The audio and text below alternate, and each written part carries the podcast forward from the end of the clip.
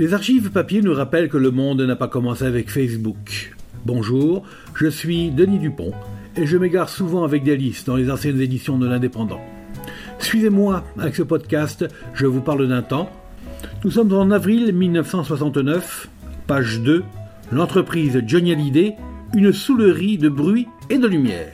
Qu'est-ce que c'est que cette histoire? L'article résume le spectacle de Johnny Hallyday à Paris. Johnny en noir, Johnny en blanc, Johnny en couleur dans l'aveuglante lumière des projecteurs qui découpaient sa silhouette de bête fauve.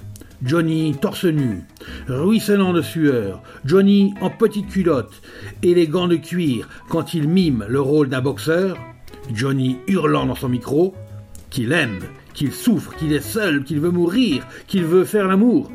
Johnny Hallyday déchaîné, à terre, se roulant sous le sol, agonisant, mais miraculeusement debout, tourbillonnant, sautant, dansant, les bras en croix, tel est apparu tour à tour l'idole Johnny Hallyday lundi soir sur la scène du Palais des Sports à Paris à l'occasion de la première du spectacle qu'il présente et qu'il a baptisé lui-même l'entreprise Johnny Hallyday.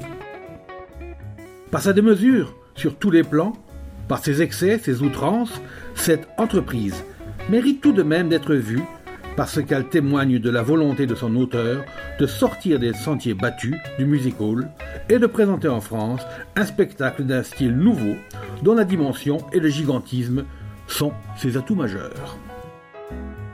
Une monstrueuse fosse au serpent.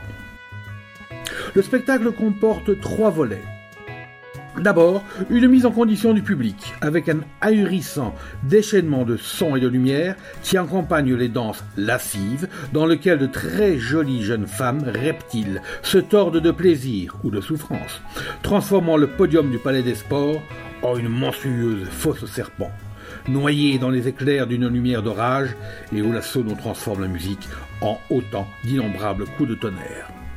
Le second volet est constitué entre quelques numéros de foire, dignes de la place publique, tels le mangeur de feu, les catcheurs ou même l'arrivée de martiens descendant des cintres jusque dans la salle. Puis l'exhibition des Aphrodite Child et de Lester Nelson dans un déferlement musical où le miaulement des cordes des guitares électriques son se mêle aux cris hystériques diffusés par des haut-parleurs tonitruants tandis que des images de déchaînement de violence et de courses de voitures sont projetées de chaque côté du podium sur les deux écrans en forme de boules géantes.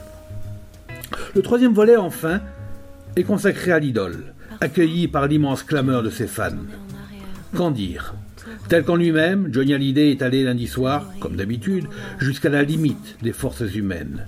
C'est un don total au public, au-delà de ce qu'on peut raisonnablement imaginer.